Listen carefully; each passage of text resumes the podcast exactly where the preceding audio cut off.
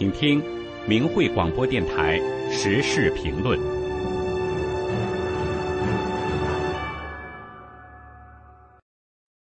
请听时事评论：讣告忘了告诉大家的真实历史。文章发表于明慧网，二零二二年十二月四日。十一月三十日，中共发布讣告，宣布前党魁江泽民在上海正式死亡。盘点江泽民的一生，“人渣”二字实在显得苍白无力。虽然中共恬不知耻，将其说成所谓的卓越领导人、杰出领导者等等，但民间都称江泽民为“戏子”“江蛤蟆”，并在其死后欢天喜地、万众欢腾。究竟中共在讣告中隐瞒了哪些江泽民的真实历史呢？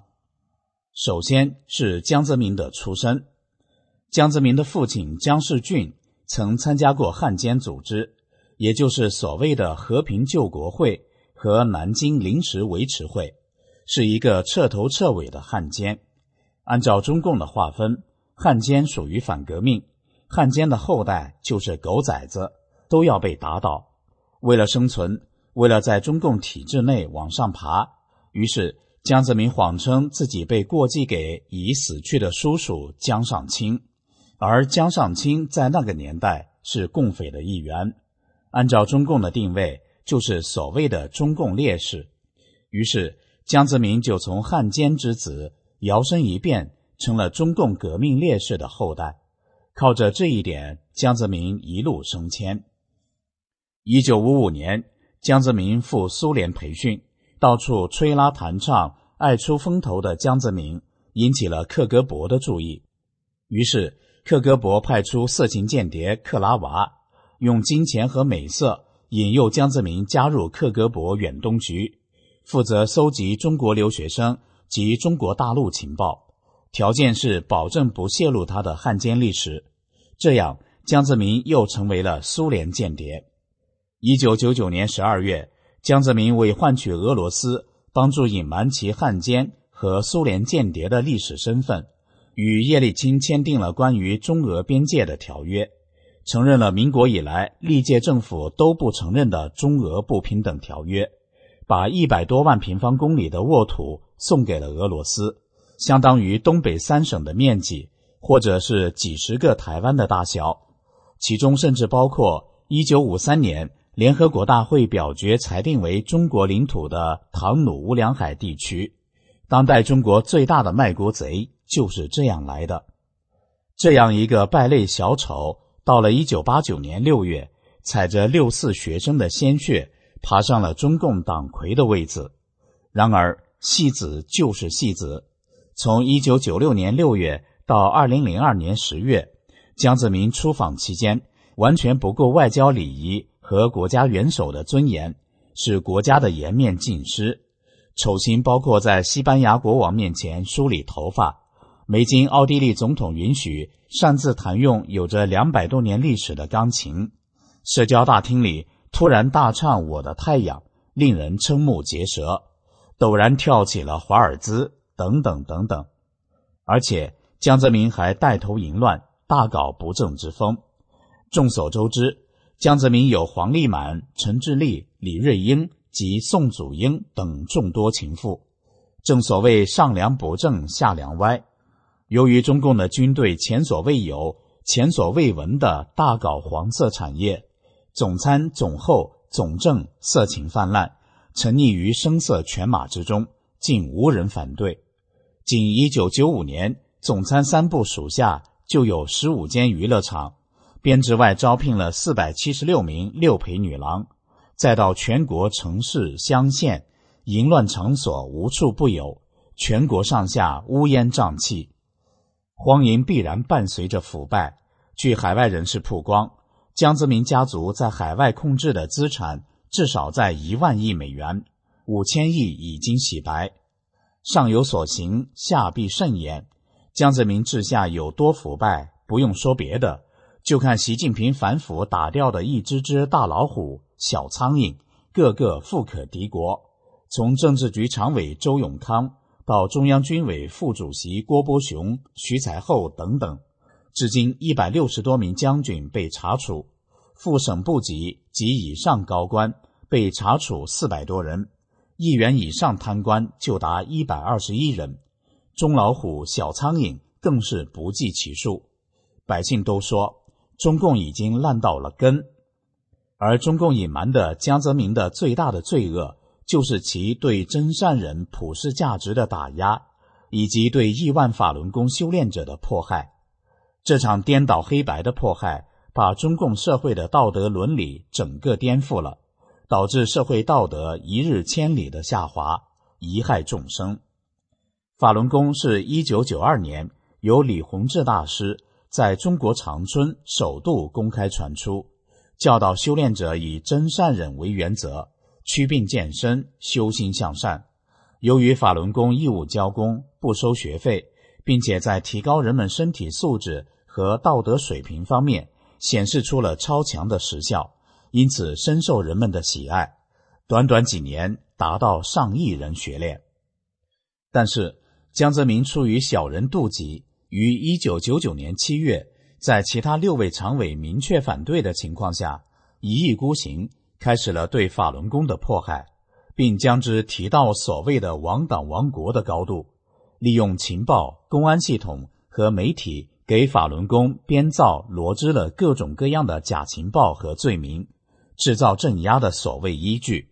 全然不顾法轮功自传出以来给亿万民众带来身心改善的事实，把法轮功因祛病健身奇效而广受欢迎，说成是所谓的国内外敌对势力同我党争夺群众、争夺阵地的一场政治斗争。江泽民这个人渣小丑喊出了要在三个月内消灭法轮功，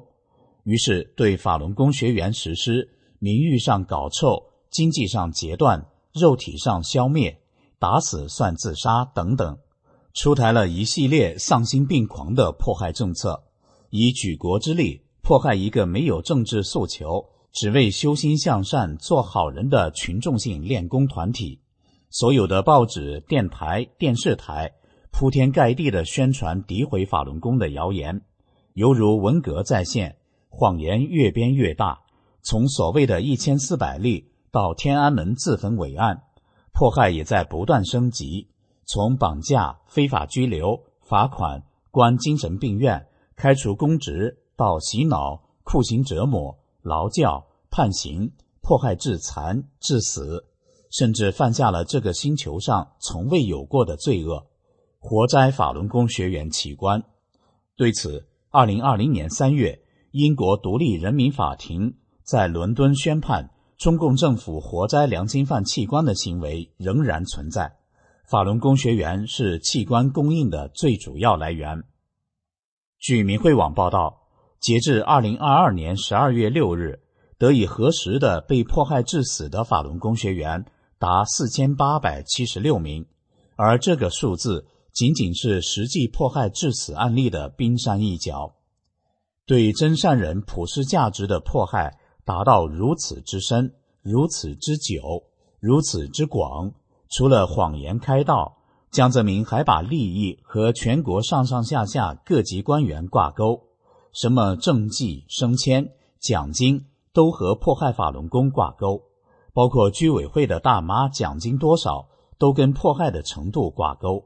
这些扭曲、突破了做人道德良知和底线的心态，在这二十三年里裹挟着中国百姓，整个国家被江泽民拖入迫害正信、诋毁真善人普世价值的空前灾难中。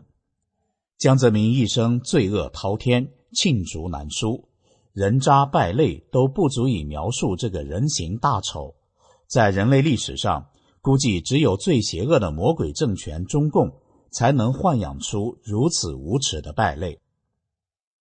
以上的时事评论内容选编自李明的评论文章，讣告忘了告诉大家的真实历史。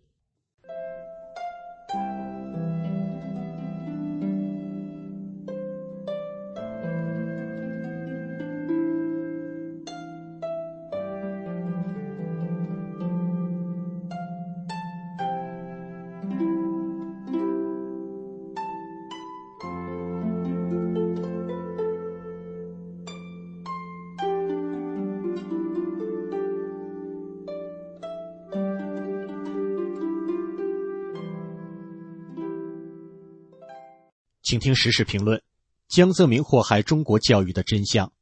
文章发表于明慧网，二零二二年十二月六日。二零零三年九月，联合国官员批评中共在保证教育权利方面，连非洲穷国乌干达都不如，因为中共政府仅提供学校经费的百分之五十三，其余由学生家长承担，这一比例比所有实行义务教育政策的国家都低。那个时期正是江泽民主政时期，那么中国的教育经费哪去了？现在江泽民死了，我们一起来盘点江泽民治下的中国教育现状。一九九八年，江泽民通过任命从未从事过教育工作的陈志立为教育部长，搞起了教育产业化，把教育做成了生意。随后，二零零零年的大学学费涨到了五千元以上。并且逐年涨，普通家庭的孩子，尤其是来自农村的孩子，读书要依靠家里卖猪、卖牛，甚至家长卖血才能上得起学。也就是说，在本世纪之初，中国教育一度到了水深火热的地步。但是，根据中共的预算规划，江泽民当政期间拨给陈志立的教育经费高得惊人，说是补助家庭困难的学生学费。可是学生不见补助，那么钱都被陈志立用到哪里去了？回头看看，从一九九七年七月以来，教育界都干了些什么？二零零一年二月一日，陈志立通知要求全国各级各类学校组织开展攻击法轮功的所谓的百万签名活动。全国一百个大中城市的近千个社区的八百万青少年。当天共张贴宣传画五十多万幅，发放宣传资料一千多万份，举行集会两百多场，而这个所谓的活动经费高得惊人。从此以后，全中国教育系统从幼儿到大学，把批判法轮功当成了家常便饭，随时组织学生搞批判，而批判所需的开销一律报销，从教育经费扣除。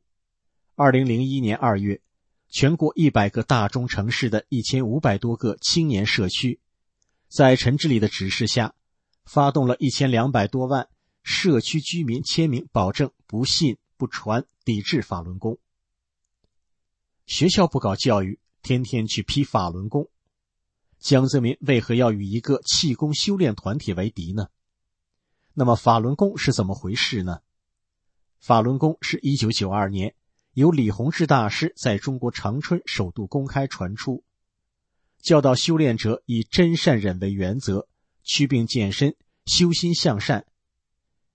由于法轮功义务教功，不收学费，并且在提高人们身体素质和道德水平方面显示出了神奇的效果，因此深受人们的喜爱。短短几年，达到上亿人学练。但是。江泽民出于小人妒忌，于一九九九年七月，在其他六位常委明确反对的情况下，一意孤行，开始了对法轮功的迫害，并将之提到所谓“亡党亡国”的高度，利用情报、公安系统和媒体给法轮功编造、罗织了各种各样的假情报和罪名，制造镇压的所谓依据，全然不顾法轮功自传出以来。给亿万民众带来身心改善的事实，把法轮功因祛病健身奇效而广受欢迎，说成是所谓的国内外敌对势力同我党争夺群众、争夺阵地的一场政治斗争。这样看来，陈志立彻头彻尾的是江泽民行使在教育界迫害法轮功的工具。于是，学术殿堂变成了批判真善忍的场所。把否定真善忍的价值观置于学生的思想中，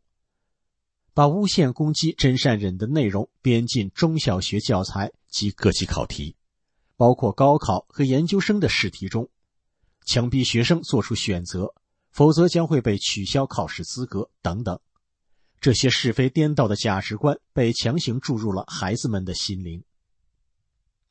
同时，陈志立对教育系统中。不放弃法轮功修炼的师生也进行了清零式的迫害，仅清华大学就有三百多名教授、教师、博士、硕士、大学生被非法关押、开除公职、学业或直接送入劳教所。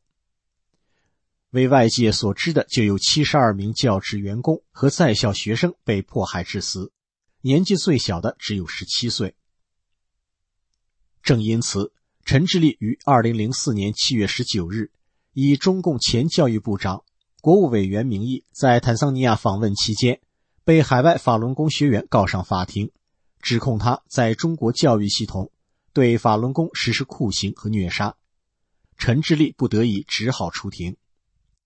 陈志立与江泽民狼狈为奸，从1997年到2007年，仅仅十年，混乱了教育改革，导致教学质量倒退，教风学风涣散堕落。由于教育产业化，全国买卖大学文凭学位，大中学院校风差，把教育殿堂变成了嫖赌抄三风充斥的垃圾校园。丧失了中华民族的教育根本。据江苏省南通市纪检监察机关统计，这个是从2007至2009年的三年间，共查办教育系统中小学校长违纪违法案件85件，涉案金额计三千余万元。全国各地教育贪腐频发，江泽民治下的教育界不但贪腐，还频频出现禽兽教师。强奸学生致怀孕，有些强奸并包围二男，有些强奸未遂将学生杀害，被强奸的包括年幼的十岁女童，情形之恶劣，范围之广泛，闻所未闻。孩子们带着纯真善良的求知识的美好愿望来到了学校，但是学校教育的是如何仇视真善人，如何否定真善人。把孩子们的本性善良的价值观颠覆了，在这样的所谓学习环境下，学生们心灵不仅没有得到净化，反而没有了是非观。一旦毁掉了传统道德价值观，毁掉中国将来的社会人文环境，也就毁掉了立国的根本。祸害中国的教育系统，是江泽民死前所犯下的无数罪恶中的一个。以上的时事评论内容选编自园丁的评论文章《江泽民祸害中国教育的真相》。